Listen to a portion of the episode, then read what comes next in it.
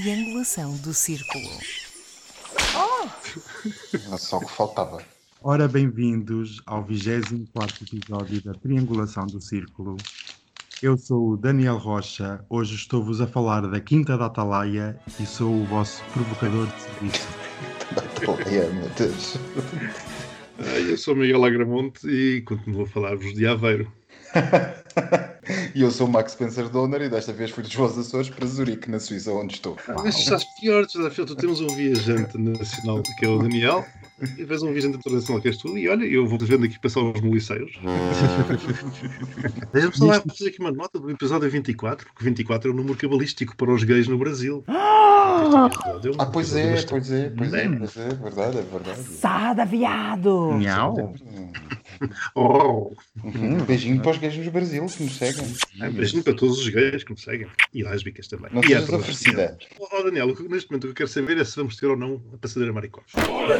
Esta semana vamos ter. Eu tive que aglutinar vários temas porque eram tantas fofocas que não dá. Neste episódio temos apenas um tema, o tabuleiro político para as eleições presidenciais de 2021. Nesta semana que foram anunciadas tantas candidaturas. Temos um ouvinte que enviou um áudio e agora vamos ouvir o que ele tem para dizer. Olá, pessoal do Triangulação, meus queridos ouvintes, companheiros. Meu nome é Diego Versalho, eu sou ator aqui em São Paulo, Brasil, e eu tenho uma questão referente à pandemia. Vocês acham que a pandemia vai influenciar e afetar a arte no modo geral, assim como o 11 de setembro afetou os Estados Unidos e a indústria hollywoodiana? Bem, Miguel, tens alguma coisa a comentar este áudio do nosso ouvinte?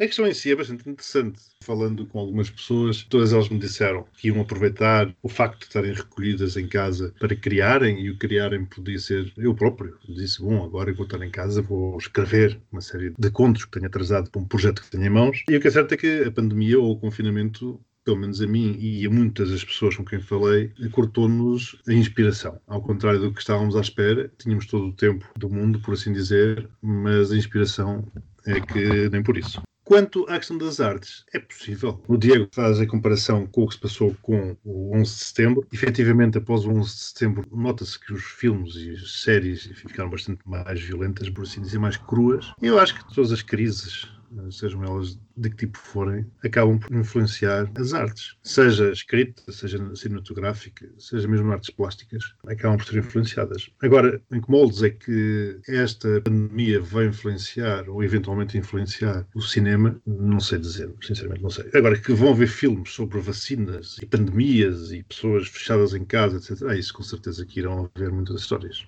Max, queres comentar o nosso ouvinte? Eu não tenho nada a acrescentar, acho que está mais do que perfeito tudo o que o Miguel disse, até porque já se percebeu que isto vai.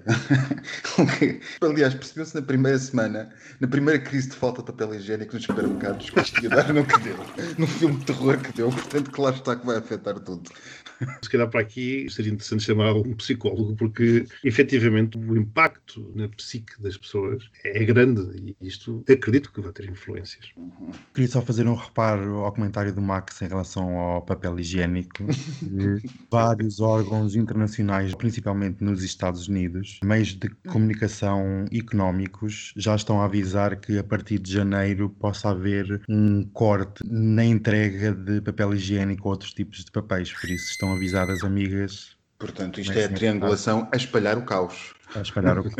E em relação ao áudio nosso querido ouvinte, Diego, tenho a dizer que a arte, ou todos os tipos de artes, estão sempre em constante evolução. Nada é estático e mesmo sem ou com crise vai sempre evoluir para que caminhos não sabemos bem, mas está sempre em evolução. E tenho visto muitos artistas portugueses e lusófonos a terem uma entrega cada vez maior à sua arte e a transmitirem a sua inspiração mesmo nestes tempos sombrios. Por isso, há sempre uma esperança. Sim, mas possivelmente essa tal inspiração poderá ser alterada ou moldada pela pandemia, pelo menos Claro, é- e exatamente. Até porque pode haver falta de materiais, falta de motivação, falta de inspiração, por isso, tudo isso junto cria um determinado tipo de arte. Daniel, deixa-me só agora comentar o teu comentário, ao Max, acerca do papel higiênico, porque preocupou-me que a crise ou a eventual falha de fornecimento de papel higiênico aconteça em janeiro, precisamente o mês das presidenciais aqui em Portugal. E então, estás a pensar chorar, é isso? A impressão é que nós não vamos ter papel higiênico suficiente para limpar. Não se preocupem que o nosso auditório deve usar maioritariamente aquelas toalhitas descartáveis. Mas pronto, posto isto, passamos para um dos áudios que o nosso querido Miguel nos vai contextualizar. Queres falar um bocadinho sobre este áudio, Miguel? As palavras são de António Costa, o nosso Primeiro-Ministro. O áudio foi gravado antes do Conselho de Ministros, que anunciou as medidas agora para o novo estado de contingência, que vai vigorar a partir do dia 15 de setembro, próxima terça-feira. Ouvi estas declarações em vários canais, mas estas fiz questão de gravar a partir da CMTV. E isso exige uma enorme disciplina da parte de todos nós. Não podemos deixar, porque o sol está a brilhar e o tempo está quente, é a altura de relaxar os comportamentos. Que nos podemos juntar, que podemos deixar de tirar as máscaras, podemos deixar de lavar eh, as mãos, podemos ir para ter grandes jantaradas em grupos. Se o fizermos, arriscamos a perder tudo aquilo que conquistamos ao longo destes meses. E se há algo que todos temos bem presentes, é que o país não se porta. As famílias não se portam. As empresas não se portam. Individualmente, cada um de nós não se porta. Temos de voltar a passar por uma situação de confinamento como aquela que tivemos que passar nos meses de março e nos meses de abril.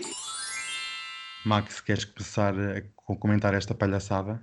Eu hoje estou muito sucinto. Eh, Quem está farto sou eu. Eu estou farto. eu estou completamente farto de todos estes anúncios e todos estes estados e estas coisas todas. Depois está bem, ok, vamos usar a máscara. O que é que se há de fazer? E lavar as mãos, não? E lavar as mãos, e lavar as mãos. E não vou a jantaradas. Miguel? Eu acho que o Costa, quer dizer, diz o óbvio, acho que se nós ainda não interiorizarmos isto, é porque realmente o pessoal é muito lento. Este é o cenário daqui para a frente.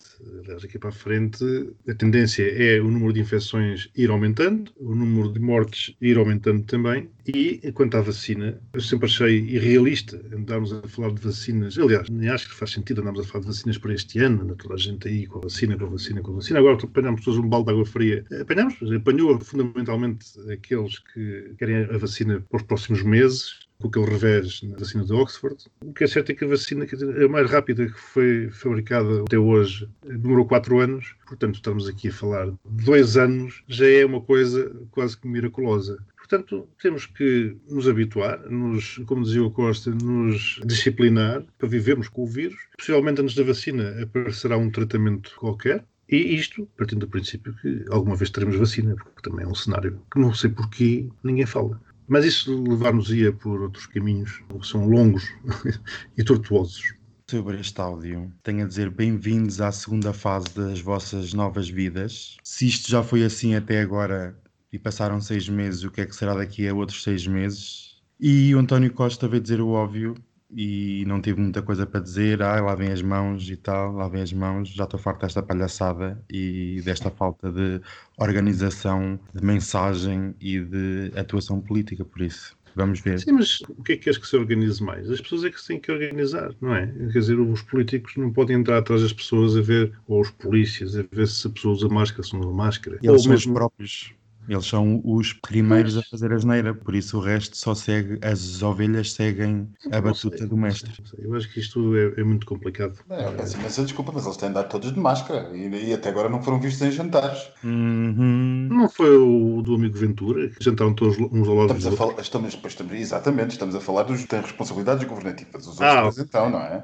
Eu vou-vos trazer aqui um áudio que foi muito escandaloso esta semana nos Estados Unidos. O presidente Trump tem estado envolto em vários escândalos, todos os dias sai um, e este áudio está interligado com um livro que vai sair nos Estados Unidos de um jornalista, em que esse jornalista entrevistou o presidente Trump e há conversas telefónicas gravadas que vamos agora ouvir. And so, what was uh, President Xi saying yesterday? Well, we were talking mostly about the uh, the virus, and I think he's going to have it in good shape. But you know, it's a very tricky situation.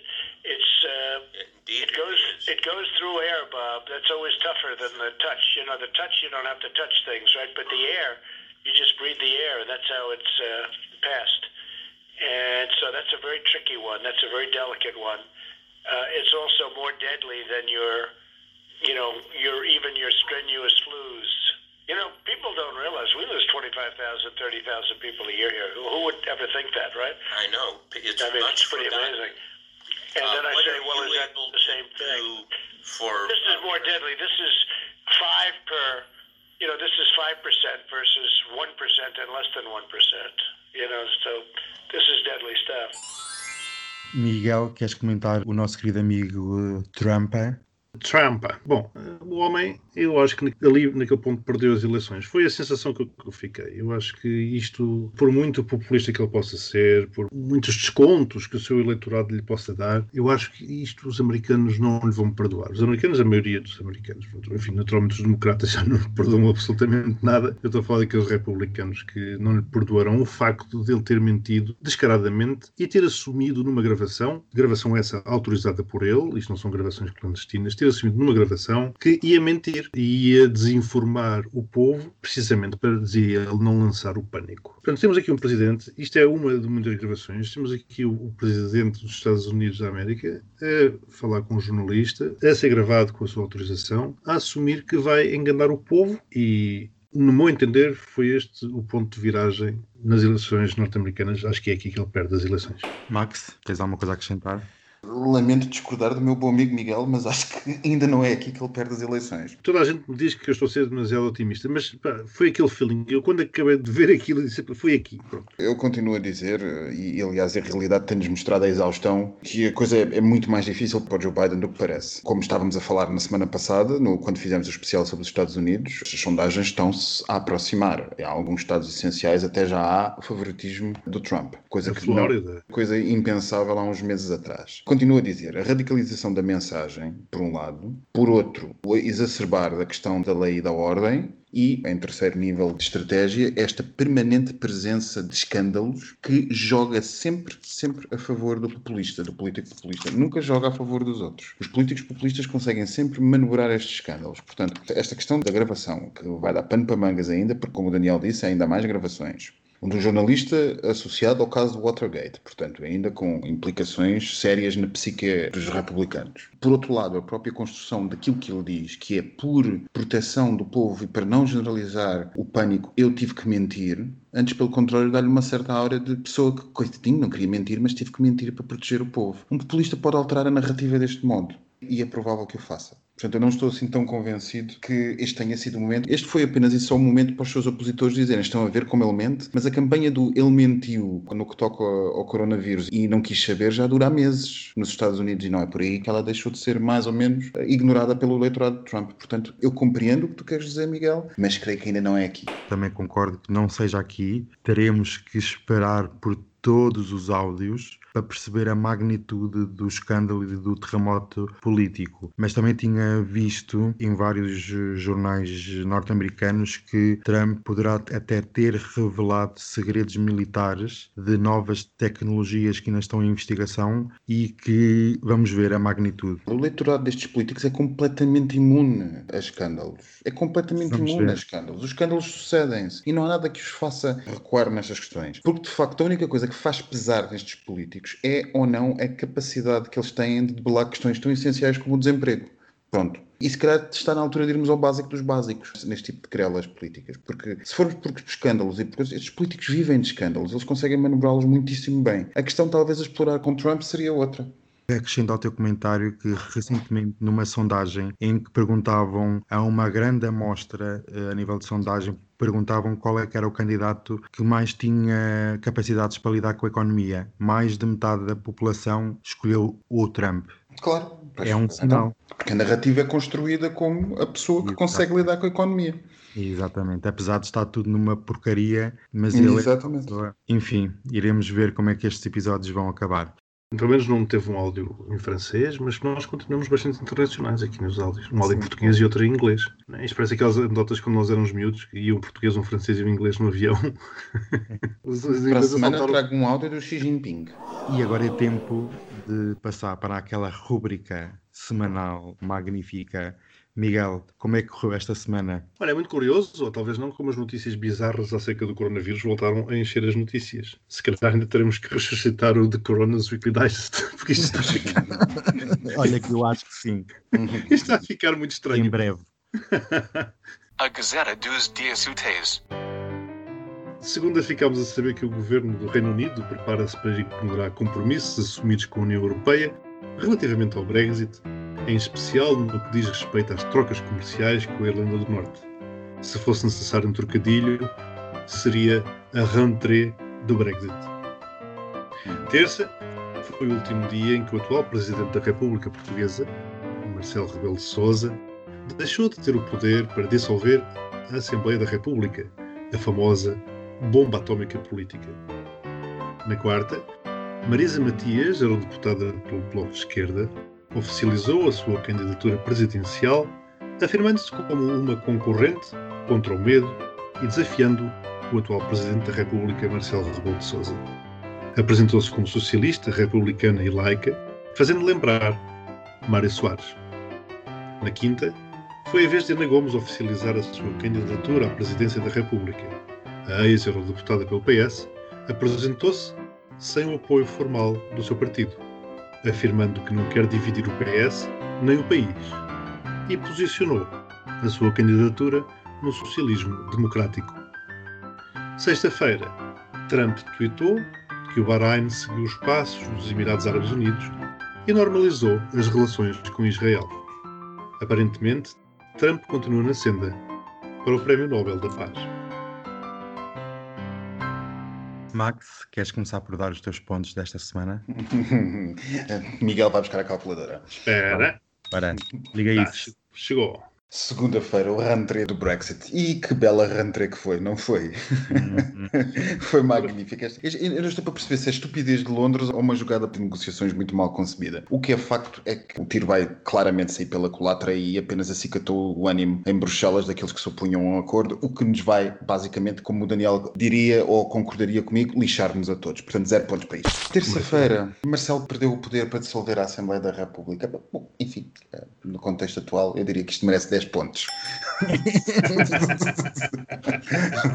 Quarta-feira, Marisa Matias e o anúncio da candidatura. Eu devo dizer que eu sinceramente ainda não decidi quem é que vou votar, mas me simpatizei com o lançamento da candidatura de Marisa Matias. Acho que foi um lançamento querido, foi uma maneira engraçada de estar e de apresentar a sua candidatura, muito coisa ali arranjada no momento, em pleno Largo do Carmo, carregada de simbolismo e apelou ao meu romantismo de esquerda, gostei daquilo e portanto vou dar 12 pontos. Mulher de braço erguido, forte com um cravo na mão, em pleno Largo do Carmo, gostei, gostei, foi bonito, foi bonito. Ana Gomes, quinta-feira, bom, isto tudo, sem prejuízos de mais considerações que nós vamos fazer mais à frente acerca deste tabuleiro presidencial. Ana Gomes e o seu anúncio, enfim, eu acho que isto vem salvar a face das presidenciais. Há pelo menos uma expectativa que aquilo que seria uma coisa feia, que seria as eleições presidenciais resumidas a Marcelo e André Ventura, possam agora, talvez, digo apenas talvez, evoluir para um debate um bocado mais sério sobre outro tipo de questões que sejam importantes para o país. Portanto, a presença de duas mulheres, Marisa Matias e Ana Gomes, alternativas claras de gente credível, muito mais credível do que a coisa, que não se deve pronunciar o nome, talvez ajude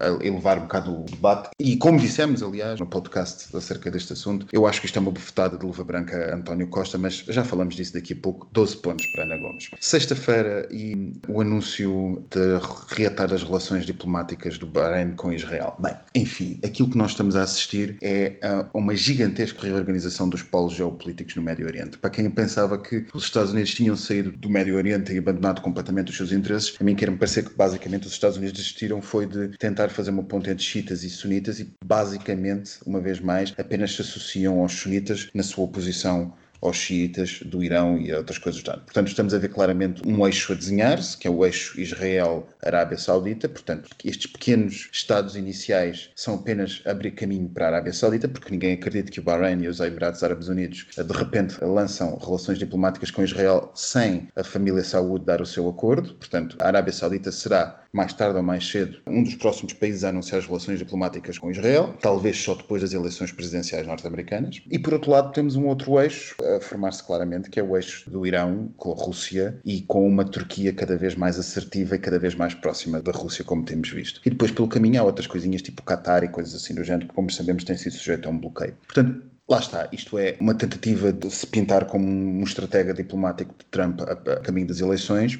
Eu diria que é mais um interesse propriamente israelita e saudita do que propriamente Trump. Trump não sabe muito bem o que é que anda a fazer aqui, mas enfim, quatro pontos para isto, só porque sim. E Trump ganha o Prémio Nobel da Paz? Como o Daniel dizia há bocado na preparação do podcast, qualquer pessoa pode nomear qualquer pessoa. E, salvo erro, até não é a primeira vez que o Trump é nomeado. Uh, não sei porque é que este ano está a fazer tanto fuzz. Acho que é por causa das eleições, mas enfim, certamente que não ganha o Prémio Nobel da Paz. A minha aposta para o Prémio Nobel da Paz este ano ainda capaz de ser as senhoras da Bielorrússia. Vamos ver. Uhum. Ora bem, então vamos lá ver. Portanto, 0 uh, mais 10 mais 12, isto foi mãos largas, mais 12 mais 4. 4. 38 pontos. 38 pontos. Bravo, 38 Max. pontos. Bravo. Hoje, estou realmente bem disposto. É os ares da Suíça. É os ares da Suíça. E hoje não há sinos a tocar, nosso auditório que saiba, porque esta hora já não tocam sinos. Madrugada. Exato. Realmente esta semana foi muito interessante. Calculadora. Calculadora já. Miguel, pode pôr aí. Aqui. Segunda-feira e esta conversa do Brexit, eu pensava que isto já tinha acabado. A pandemia meteu-se e pensei, olha, acabou. Não, afinal não acabou. Vou dar seis pontos pela primeira vez. Acho que é um circo muito engraçado. Quero Mas ver. gostaste da cabeleira loira? Adoro, adoro a posição inglesa, eh, meia confusa, mas a bater pé com barriga cheia, sabes, com peito cheio. Não, há ali qualquer coisa muito má, mas gosto de ver o circo. É seis pontos. Não gosto assim muito, mas gosto. São seis pontos. Quero ver quem é que rompe primeiro o acordo a sério. Eh, Falta pouco tempo, por isso até dia 31 de dezembro alguma coisa vai ter que se dar. Quero ver. Terça-feira, não esquecendo que o Presidente, após as eleições, também tem seis meses que não pode dissolver a Assembleia da República. Vai ser um ano de festa, festa e festança. Vai ser uma maravilha. 12 pontos. Porque o Marcelo agora é, é apenas um fantoche, não faz nada. Agora. Agora, não queres ser muito violenta. Quarta-feira com a Marisa Matias, já assim a parte do simbolismo é muito engraçada, vou dar 12 pontos porque alguém tinha que entrar, né? Isto não, isto não podia ser simplesmente Marcelo e o outro, direita e só direita, tinha que haver aqui algum movimento e também motivar as massas. Quinta-feira com a Ana Gomes, é, pronto, 12 pontos. Não foi nada motivador. Achei a Marisa Matias muito mais motivadora e impulsionadora das massas do que a Ana Foi, foi. Gomes. Mas É, Mas foi mesmo. Mas tens razão nisso que estás a dizer. Desculpa interromper, tens razão. Marisa Matias teve, independentemente do que se considere politicamente sobre as suas ideias, teve Exato. um momento bastante interessante de afirmação da candidatura, do ponto de vista de simbólico e do ponto de vista. eu, eh, É para de- começar já o debate, porque eu também já tenho aqui coisas para dizer. Não, não era só, estava só. Estava só... 12 pontos para a Ana Gomes. Que luxo. E sexta-feira, agora é que o circo vai pegar fogo. Realmente há uma preparação internacional para um conflito que há de chegar. Só não vê quem não quer ver. E estas alianças, ou novas alianças, para um futuro conflito, começam-se a redesenhar. E eu acho isto magnífico. 12 pontos. Porque já tenho aqui, já mandei vir um carregamento de pipocas. Mais para um. daqui a um ano de quilos vou armazenar no meu Vamos armazém. morrer todos. Como vamos morrer todos, o Daniel dá 12 pontos. Mas, 12 mas é, repara, eu acho que isto vai dar overflow aqui na máquina. Ora, deixa-me cá ver. Portanto, dá Hashtag vamos todos morrer. 0 mais 6 mais 12 mais 12 mais 12. 42 pontos. Meu Deus. Mas Daniel, tu estás permanentemente a dar mais pontos do que o Max. Isto é perfeitamente revolucionário. Fizeste bem as contas. Eu espero que sim. Então repara, isto, portanto, 0 mais 6 mais 12 Não é mais zero, 12 mais 12. 42. Mulher, tu não deste não, 0 na mulher, Ela não deu. 0, ela deu, ela deu 6 no primeiro. 6 na primeira e 12 no resto. Meu Deus, então ainda foi muito pior. Vai ultrapassar a escala. Ah, então, então, então Foi 6 mais 12 mais 12 mais 12 mais 12. 54, não, não. A semana aproximou-se. O mundo cada vez se aproxima mais do fim. Por isso eu dou 12 pontos, como o Max dizia. Pronto. Não, senhores que nos ouvem, não temos um psicopata no estúdio. Não, não, senhor. Eu já fui testado por um psiquiatra. Ele diz que não. Passamos agora para o nosso tema e vamos nos debruçar sobre a luta presidencial que esta semana começou a aquecer com a entrada de vários candidatos. Neste momento já temos seis candidatos oficialmente: o Ventura, o senhor do Iniciativa Liberal, que eu não sei o nome, Ana Gomes, a Marisa Matias, o Tim de Rãs e um que entrou hoje, Orlando qualquer coisa que eu também não conhecia de lado nenhum. Este não é da antena não sei quantas. É o da Atena não sei quantas, acho que só está ali a fazer número só para dizer que há mais números. Acho que é a quarta vez que ele se candidata. Miguel, qual é a tua interpretação nesta fase da luta para o lugar em Belém? Bem, curiosamente não referiste dois. Infelizmente não sabemos qual será o candidato ou a candidata que o PCP irá apresentar. Faça a hora que nós estamos a gravar este programa. Eu, no almoço de sexta-feira, apostei com um amigo, quer dizer, não apostei, ele é que queria apostar, em como o PCP iria apresentar um candidato masculino do sexo masculino, porque eu dizia que seria muito interessante se o PCP apresentasse uma candidata. Teríamos aqui uma coisa interessante que era a esquerda apresentava tudo candidatas do sexo feminino e a direita apresentava candidatos do sexo masculino. O que até está em linha com o pensamento, porque para a direita, naturalmente, o lugar da mulher é na cozinha, a tratar dos filhos, da casa, e portanto estas coisas políticas não é para mulheres.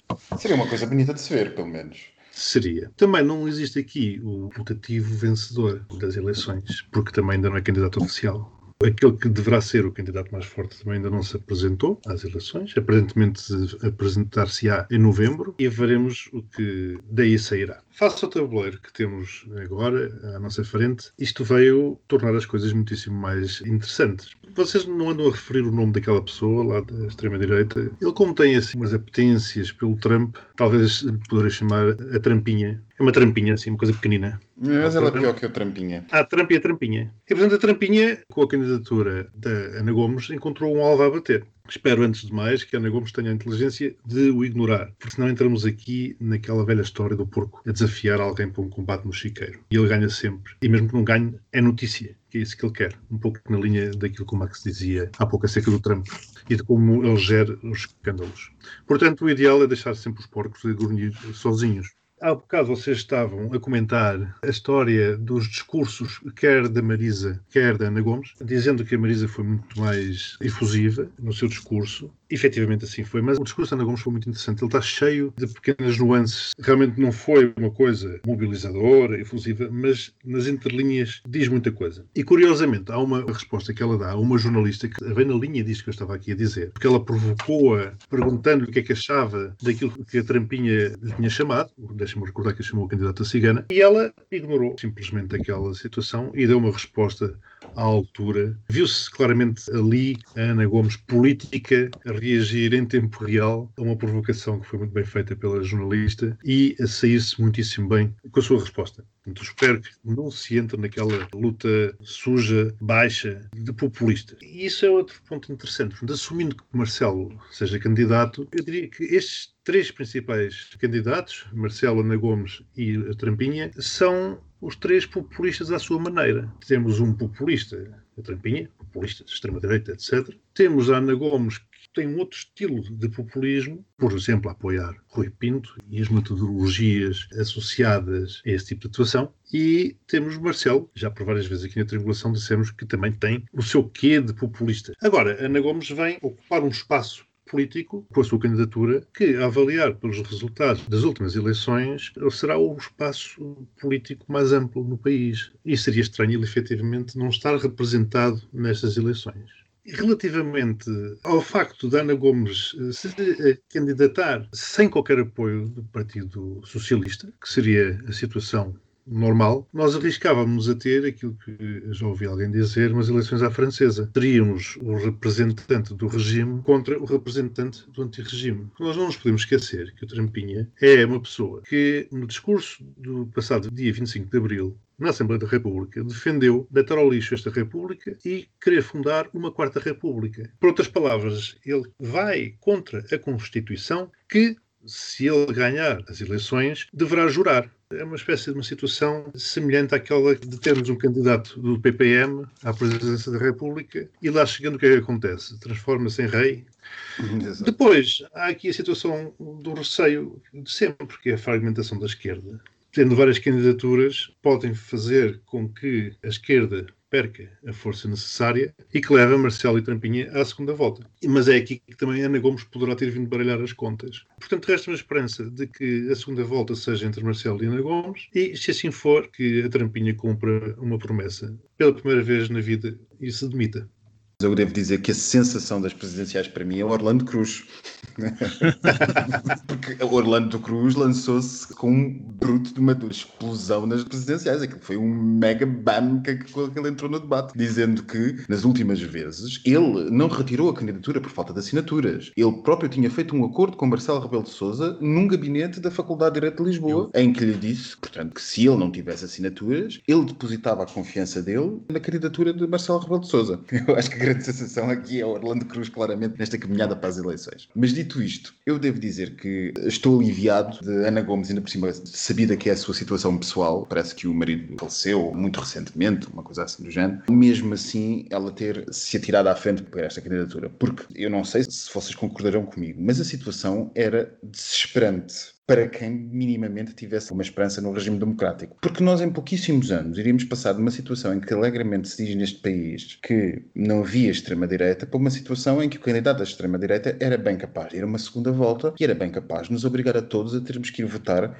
no regime ou no contra o regime. E era uma coisa inimaginável em Portugal, se calhar há dois, três anos atrás. Bom, inimaginável para quem não prestasse atenção, mas em geral inimaginável para os comentadores de serviço. Há essa questão do regime e do contra-regime, como nós temos vindo a referir, mas havia uma coisa para mim mais perniciosa, que era o facto de ser direita ou extrema-direita. Exato, isso vai ser, ser dito. Mas de qualquer maneira, a direita que seria representada, nós teríamos dois populistas, mas não dois populistas de igual sinal, não. Um populista de centro, ou de centro-direita, e uma coisa horrível, que não se pode dizer o nome do que é, é porque é uma coisa recente, mas que é abertamente racista, abertamente xenófoba, abertamente tudo e mais alguma coisa. Nem vale a pena dizer, porque todo o nosso auditório sabe muito bem o que é que é. E, portanto, nós poderíamos cair nessa situação, e eu acho que Ana Gomes compreendeu que, perante este, aliás, ela referiu várias vezes, perante este cenário, era uma obrigação cívica candidatar-se e servir indiretamente de polo aglutinador para um outro tipo de eleitorado e para um outro tipo de debate e tentar fazer com que este debate das presidenciais passe de ser uma coisa que seria, como tu disseste muito bem, Miguel, uma ida passear com o porco à lama para tentar ser qualquer coisa um bocadinho mais elevada. E talvez, apenas talvez, nós possamos tirar alguma coisa de útil deste debate para as presidenciais, que o país precisa urgentemente de ser repensado. Eu não sei se será nas presidenciais que isso vai ser feito, mas pelo menos agora há uma esperança de nós conseguirmos qualquer coisa, tanto com Orlando Cruz como com,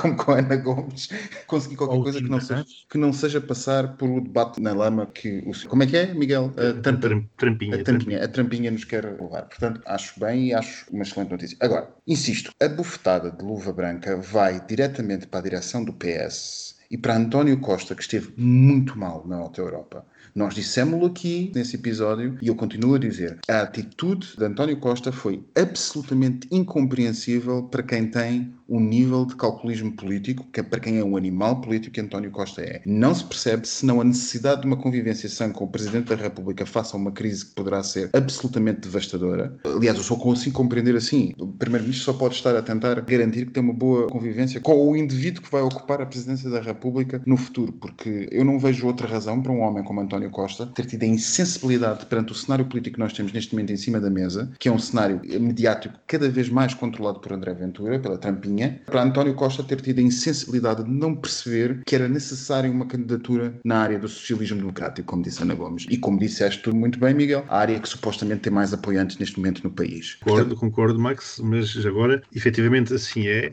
Costa realmente é incompreensível esse tipo de atitude, até porque se o que tu dizes estiver correto, é porque Costa está a partir do princípio que Marcelo versão 2.0 será igual a Marcelo versão 1.0. Ora, são. Ora, exatamente. Como já nos mostrou Mário Soares e Cavaco Silva, principalmente estes dois, nós vemos que as versões deles do segundo mandato são sempre muito mais interventivas, são sempre muito mais politizadas e se cruzarmos isto com aquelas afirmações vergonhosas que Marcelo fez aqui há uns tempos para aquela senhora que lhe perguntava Absolutamente, absolutamente É, vergonhosas. que tinha, que tinha o seu o bom coração, o senhor presidente com o seu bom coração, ela quase chora, parecia uma personagem do Herman. Cruzarmos isso, nós vemos que Marcelo se prepara para poder derrubar o governo e lá vamos nós para as eleições legislativas em 2022. Eu não sei se será o caso. É uma forte possibilidade também, mas vai depender muito daquilo que acontecer agora na esquerda nas próximas negociações dos próximos orçamentos de Estado e da capacidade da esquerda de se entender ou não. Porque se a esquerda tiver a capacidade de se entender, o futuro Presidente da República terá mais ou menos capacidade política para dissolver a Assembleia da República. Porque se houver um entendimento à esquerda, naturalmente que não há essa necessidade política. Se não houver um entendimento à esquerda e se a crise for devastadora, como nós sabemos que vai ser, um governo minoritário está em condições muito dramáticas para se fazer face. Aliás, um governo minoritário e naturalmente já desgastado com o tempo, porque o governo socialista começa a acusar algum desgaste com o tempo. O governo não estava à espera desta crise, aliás, como não estava nenhum, em bom rigor, e portanto o revirar da estratégia para passar a ser um governo de expansão económica para um governo de resposta à crise está a ser uma coisa que está a revelar as debilidades. Temos aqui uma outra variável que eu acho que também nos baralha um bocado e dificulta um bocado estas nossas previsões, que é estarmos a fazer isto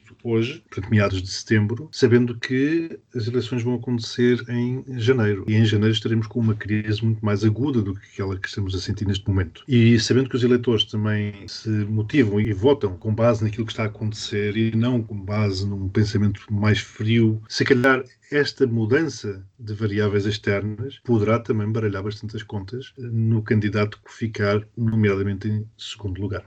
O Tomás estava a dizer que o governo acusa já algum cansaço, e eu penso que, feito uma análise os outros partidos na oposição começam a ver que há sangue na água e que não há muita gente predisposta a assinar acordos de papel ou de fazer alguma coisa. Por isso acho que toda a gente já vê que o governo do António Costa está a prazo e é tudo uma questão de tempo e querem todos começar um novo ciclo. Mas esta semana foi muito interessante de assistir a este xadrez político. Eu vejo as coisas mais despidas de emoção, vejo o jogo político muito mais cínico e vejo que cada um se está a posicionar no seu próprio caminho e a fazer o seu caminho. Em relação à Marisa Matias, como já tinha referido, gostei do entusiasmo e de algum tipo do estilo de comunicação, mas continuo a acreditar que a Marisa Matias neste momento está apenas a marcar o seu próprio território, a marcar o seu caminho, porque é uma provável sucessora da Catarina Martins assim que ela deixar a direção do Bloco de Esquerda e estas eleições ela sabe perfeitamente que não vai ganhar e que é apenas para marcar posição. A Ana Gomes, mais uma vez, a vingança é um prato que serve frio, isto é uma chapada ou uma facada no governo de António Costa e ela acaba por ser um bocadinho a candidata anti-sistema, sendo parte do sistema, mas um antissistema democrático. Achei muito curioso ela ter dado nota positiva ao mandato do Marcelo Rebelo de Sousa. Revela apenas que o opositor a Ana Gomes é André Ventura, não mais do que isso. Aquilo que vejo é que estamos a discutir quem é que fica em segundo lugar. É umas eleições à partida que já estão ganhas e apenas é uma questão de posicionamento em que lugares e em que força política que estes candidatos têm. Gostava de dar uma nota em relação ao PCP. Ainda não sabemos quem é o candidato ou a candidata, mas o partido encontra-se numa grande encruzilhada. E esta questão do Avante, que nós já tínhamos falado anteriormente, pode manchar um futuro não muito risonho e até alguns que preveem uma grande humilhação do partido nas eleições de janeiro. Foi aqui falado em relação ao tweet da Bolsonaro portuguesa. Foi Bolsonaro muito... portuguesa é muito bom.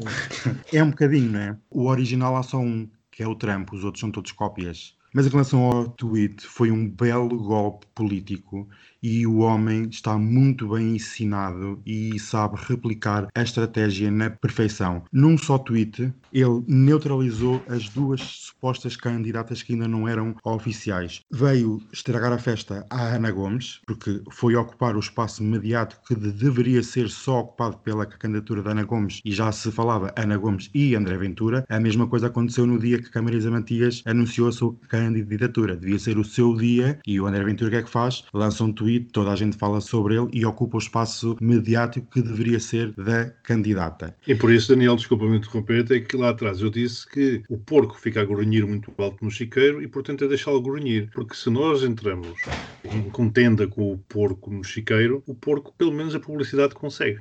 Ele, quando diz que se demite se Ana Gomes ficar à frente dele, eu assisti nas redes sociais a pessoas de esquerda, do Bloco de Esquerda e de outros partidos a dizer que iam votar na Ana Gomes. Isto, ao mesmo tempo, neutraliza as duas candidatas, porque pode vir a retirar votos, um confronto do André Ventura entre a Ana Gomes e deixando de lado a Marisa Matias, pode pressupor que muitos votantes vão votar na Ana Gomes não porque acreditam ou porque querem que ela seja presidente, mas porque representa o anti-Chega ou o anti-Ventura. E deixa menos espaço, retira oxigênio à candidatura da- Marisa Matias, que se precisa de afirmar e sabe muito bem que a Marisa Matias é muito mais eficiente no ataque político do que a Ana Gomes. Por isso, ele escolheu muito bem os candidatos e achei muito estranho pessoas de esquerda do próprio Bloco a virem dizer que iam votar na Ana Gomes e não na Marisa Matias. Há aqui umas mudanças nas placas tectónicas que em janeiro podemos ficar ainda muito surpreendidos. E há uma coisa que Marcelo já deve saber. Se houver uma segunda volta, as coisas não são muito garantidas se não for André Ventura. Exatamente. Por isso, o próprio Marcelo vai entrar numa onda populista. Aquela questão daquela senhora ela dizer votassem é Uhum. a marcar o tom já para a campanha. Vai ser altamente populista para Exato. ocupar o espaço destes Porque- dois candidatos já de si populistas. Porque Marcelo pode estar muito bem a pensar neste momento que uma segunda volta face ao número de candidatos pode ser inevitável e quem é que lhe interessa estar nessa segunda volta? Exatamente, exato, é isso mesmo. É que lhe interessa. E nós podemos todos concluir, se calhar ter medo da conclusão, que ele lhe interessa estar André Ventura. Apenas um último reparo em relação à trampinha. Ele não quer saber da presidência para nada. O único objetivo final é as legislativas. mais Claro, nada. óbvio. E é a forma como vai influenciar o próximo governo ou o próximo parlamento. Isto é apenas um pré-aquecimento da luta que está por ainda vir. Isto apenas vai começar agora. Por isso, amigas, preparem as suas marchas. Estamos lá. Após uma pausa da passadeira. Uma pausa, chamei. Pausa inusitada, chama-lhe uma pausa. Sim, é, agora vai dizer que foi planeada. Passadeira, maricona. Desta semana tenho uma peça na notícia para vos trazer. Ai, não há coisas da família real espanhola. Isto bem para o fim. O programa de televisão da Kim Kardashian, vejam lá, vai acabar. A última temporada vai ser exibida no início de 2021 e edita o fim de uma era. 2020 já nos tirou tanto e agora tira isto. Depois de 14 anos e de 20 temporadas, o programa do clã Kardashian chega ao fim, mas pronto, não fiquem preocupados, amigos. Minha Nossa Senhora, 14 anos eu não vi nenhum episódio. Era o que eu estava a pensar, mas, mas que é que. Lá, houve 14 anos que me passaram ao lado então. Não esqueci do que é que estás a falar. Da Kim Kardashian, do Pronto, tipo, o nome, o nome ring a bell. Mas esta semana também ficámos a saber que o Celinho esteve em mergulhos em Lença da Palmeira. Eu não sei quantas semanas é que o Presidente da República tem de férias, mas mando-lhe já um beijinho porque foi mais vezes ao mar do que eu. Esta semana ficámos a saber que o Jorge Gabriel já não tem Covid e que já deixou o confinamento do seu lar. E quem é que entrou em isolamento? Foi a infanta Leonor de Espanha. Um coleguinha de escola que estava infectado com o SARS-CoV-2 deve ter passado para a infanta. Olha, pode ser o primeiro caso na Casa Real Espanhola de Covid-19. Mandaram uma mensagem a dizer assim: será que o Daniel vai falar da sonegação de milhões de euros da Shakira na passadeira Maricone? O que é que se passou? É só- Escuta, ai, eu adoro Ah! fofoca. Pelo visto, houve aqui uma sonegação de milhões de euros da Shakira. A Não sei. acaba de saber. Hum, Pois. Fresco e fofo. E a seguir o grande debate Shakira é melhor em inglês ou em espanhol. Em espanhol. Estamos a falar de Espanha e de Espanha também ficámos a saber que a noiva do Cristiano Ronaldo foi fotografada em Veneza a usar um casaco de grife ainda com a etiqueta posta. Que eu só tenho a dizer que falta de chá. Ah, Como é que tanto dinheiro e tanta gente à volta ninguém tira? Agora ninguém sabe se a roupa foi emprestada ou se ela se esqueceu de tirar a etiqueta. Então não traz de propósito, há muita gente que deixa as etiquetas de propósito para mostrar que aquilo vale. Que aquilo vale o que o aspecto não tem. Acho que já deviam cancelar a noiva do Cristiano Ronaldo. Tenho muitos amigos que também concordam com isso.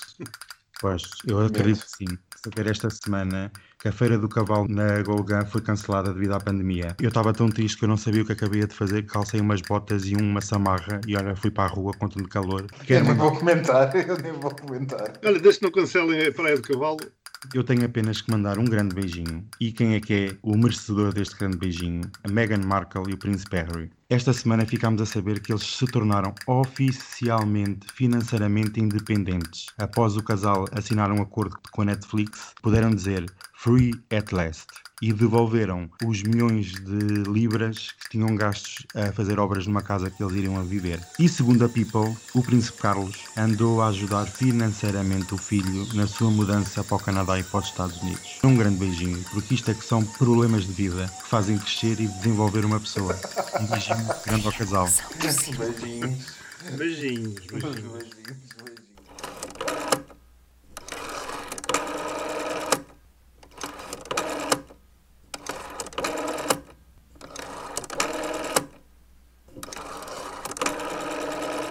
Avante, camarada, avante, junta a tua nossa voz.